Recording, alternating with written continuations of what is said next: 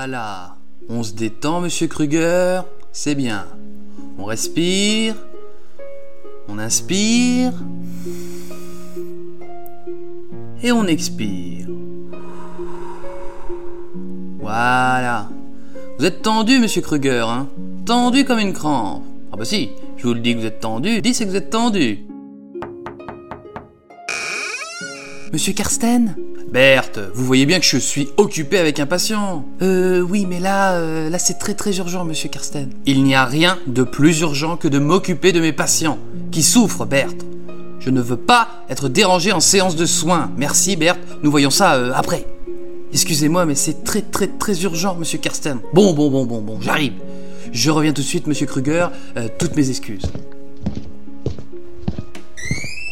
Bon, alors, qu'est-ce qu'il y a Monsieur Karsten, nous avons reçu du courrier. C'est une lettre du commandant en chef des SS, monsieur Himmler. Il veut vous rencontrer. Vous avez rendez-vous demain à 9h dans son bureau au quartier général de la SS. Himmler Pourquoi voudrait-il me parler? Non, je, ne veux pas m'occuper de politique. Je suis là uniquement pour soulager mes patients de leur douleur. Je ne peux pas, Berthe. C'est trop dangereux.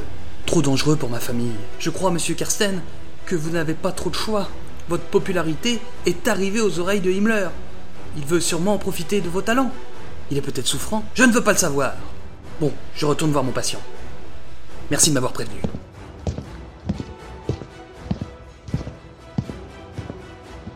Félix Kersten, père de famille, médecin réputé d'Allemagne, voit sa vie bouleversée un beau jour de 1939.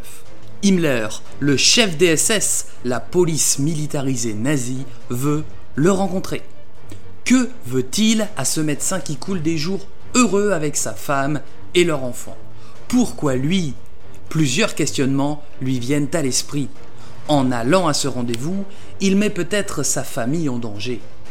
La plupart du temps, quand on rentre dans le quartier général des SS, on n'y ressort jamais. Mais si il refuse, que feront-ils de lui et de sa famille? Il doit choisir.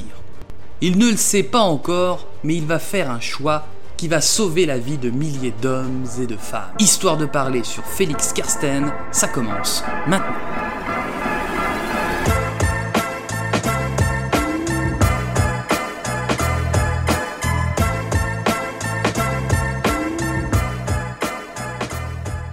Félix Kirsten est né le 30 septembre 1898, un siècle pile poil avant la victoire des Bleus en Coupe du Monde 98. Mais ça, ça n'a à l'évidence aucun rapport. Il naît sur le territoire actuel de l'Estonie, alors sous occupation russe, de parents allemands, Olga Kersten et Friedrich Kersten. Son enfance, eh bien, elle se passe, hein. Il est tranquille, euh, il est là, euh, un petit gamin, quoi. Bon, je dois vous avouer que je n'ai pas trop d'infos sur cette période de sa vie. Ah si, il adore les pommes. J'aime beaucoup les pommes. Autant vous dire que je n'ai pas grand-chose. En 1914, il part dans le Holstein allemand faire des études d'agronomie. Ah, le Holstein allemand, hein. cette belle région que trop peu de monde connaissent, hein, voire personne. Et pourtant, on lui doit cette magnifique vache, la prime Holstein. 2000 années que cette race de vache broute l'herbe de ses vallées. Ah, quelle belle bête. En 1917, bim, ça change de ton, fini de rire. Kersten est incorporé à l'armée allemande à l'automne, puis démobilisé en décembre 1918 sans avoir combattu. Il a eu le chaud, le petit père. En 1919, à cause d'un micmac juridique entre les deux pays, Kersten rejoint une formation armée envoyée par la Finlande pour participer à la libération des pays baltes. Du fait de son enrôlement, Kersten acquiert la nationalité finlandaise. Mais Félix va être blessé au cours de cette campagne militaire. Il est envoyé dans un hôpital militaire à Helsinki.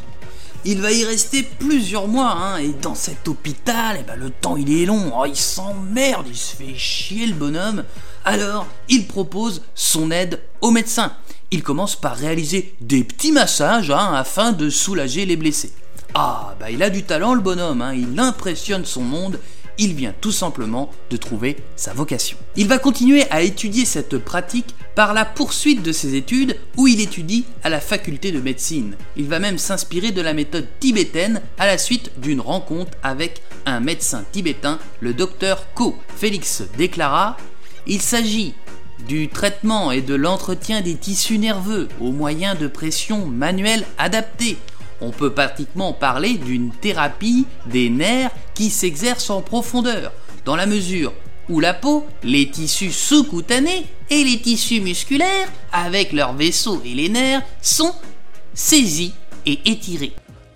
Putain, il est fort ce con. En 1925, le docteur Ko, qui formait notre jeune médecin, part pour la Chine. Félix Kersten se retrouve donc lancé dans le grand bain avec la clientèle du docteur tibétain. Bon, là, forcément, sa réputation grimpe en flèche. Ses méthodes, peu conventionnelles pour l'époque, fascinent et interrogent tout Berlin.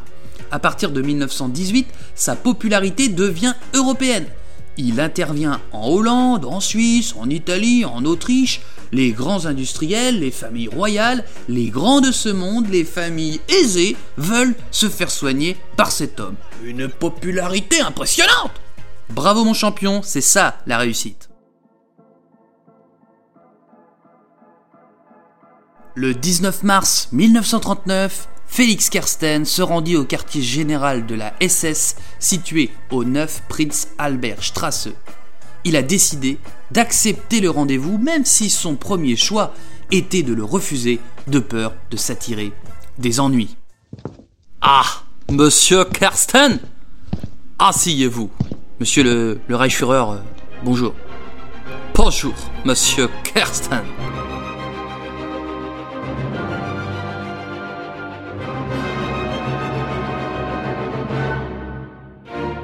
Il se retrouve dans son bureau, devant cet homme impressionnant, terrifiant, le Reichsführer est devant lui.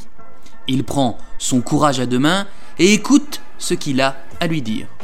Himmler souffre de douleurs abdominales atroces. Personne ne parvient à le soulager, il a besoin de ses services. Dès les premières séances, Himmler se sentit soulagé les massages du médecin font disparaître les douleurs. Très vite, Himmler devient dépendant de Kersten. Mais Félix pose trois conditions pour prolonger les massages à Himmler. Ne pas s'engager dans la politique nazie, avoir une liberté de mouvement et soigner le Reichsführer dans son bureau et non au sein de son cabinet. Himmler au fur et à mesure des séances, le Reichsführer et Kersten se voient de plus en plus à l'aise. Une complicité naît entre les deux hommes. Mais le médecin, aux méthodes tibétaines, s'inquiète de sa situation. Lui, le citoyen finlandais, ennemi de l'Allemagne à l'époque, se sent en danger. Côté nazi, il est protégé par Himmler. Ses massages lui font tellement de bien qu'il ne peut pas s'en passer. Hein. Il pourrait tout lui demander, Himmler, il accepterait. Hein. Il, n'en peut plus de ses massages. Il est fou de ses massages, ok? Il est tout de même assigné à résidence ou alors il doit accompagner Himmler dans son train blindé. Côté finlandais, dans le doute, il préfère demander conseil aux autorités finlandaises. Le message est clair, il reste auprès d'Himmler en échange d'informations.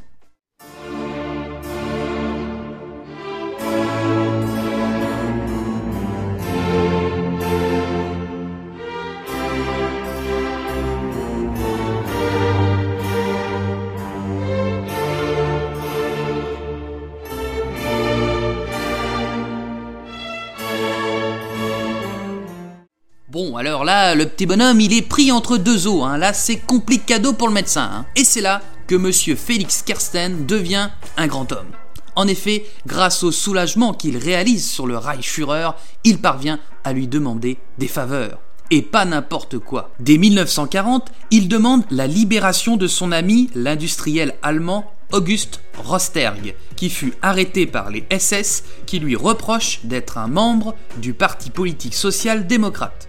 Après une séance, il profite de l'immense reconnaissance du Reichsführer pour lui tendre un bout de papier avec noté dessus le nom de son ami Rosterg. Monsieur Himmler, voici mes honoraires, la liberté de cet homme. Ah Tu moment que c'est vous qui le demandez. Naturellement, je fous la corde. À partir de ce moment, Kirsten se mit à demander, après chaque séance, la libération de prisonniers en remplacement de son salaire. Alors bien sûr, dans les rangs SS, il commence à intriguer, on se pose des questions, on est même certain qu'il travaille pour les Alliés. Ça chauffe pour le petit Kirsten. Reinhard Heydrich ou encore Heinrich Müller, hein, des noms bien allemands, eux, ce sont la garde rapprochée du Reichsführer. Des hommes dangereux qui vont enchaîner les pressions, les entretiens, ils vont tout simplement essayer de pousser Kersten à bout, le pousser à l'erreur. Surtout que Kersten joue avec le feu.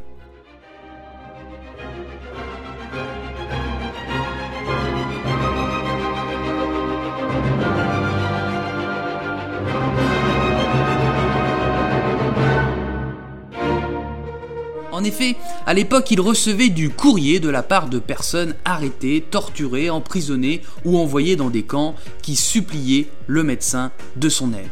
Il ne fallait surtout pas que ça tombe dans les mains des nazis. Et c'est là que le gars est très fort, très très fort. Ah bah c'est simple, on boxe pas dans la même catégorie, moi je vous le dis, hein. le gars est impressionnant. Le courrier, à l'époque, était scrupuleusement intercepté et vérifié par les services allemands. Mais Kersten disposait de privilèges non négligeables pour l'époque. Il avait une ligne téléphonique vers l'étranger, ainsi que l'autorisation de recevoir du courrier personnel non censuré. Une personne lambda à l'époque ne pouvait pas bénéficier de ça. Hein. Et ce courrier, il le recevait au siège de l'ASS.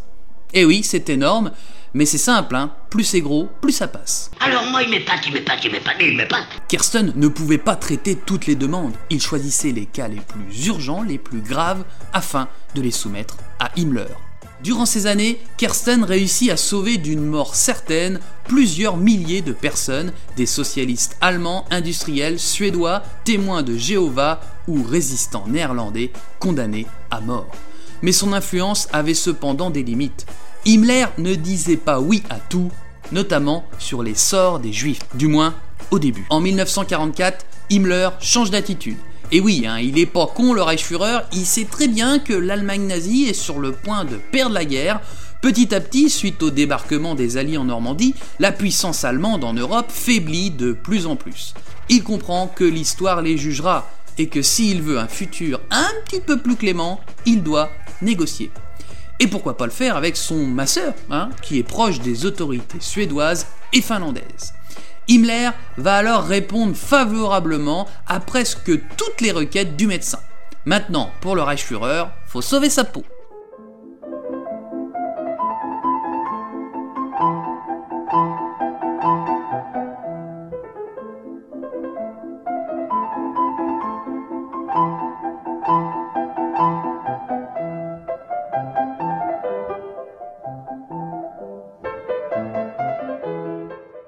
Ainsi, le masseur réussit au cours de cette seule année à la libération d'environ 50 étudiants norvégiens, 50 policiers danois, puis celle de 3000 femmes néerlandaises, belges, françaises et polonaises.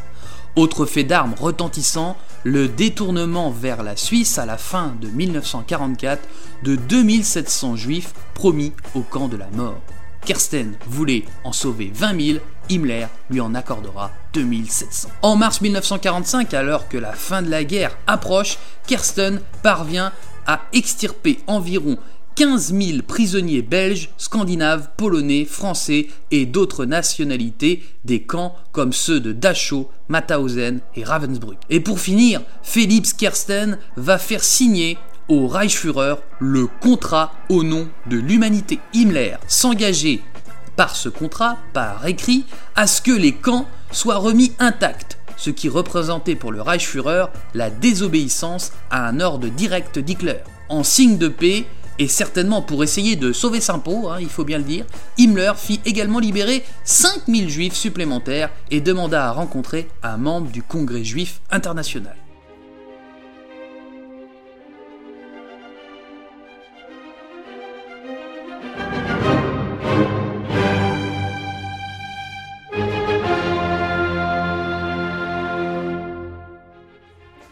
Kersten quitta alors Himmler pour finir ses jours en Suède.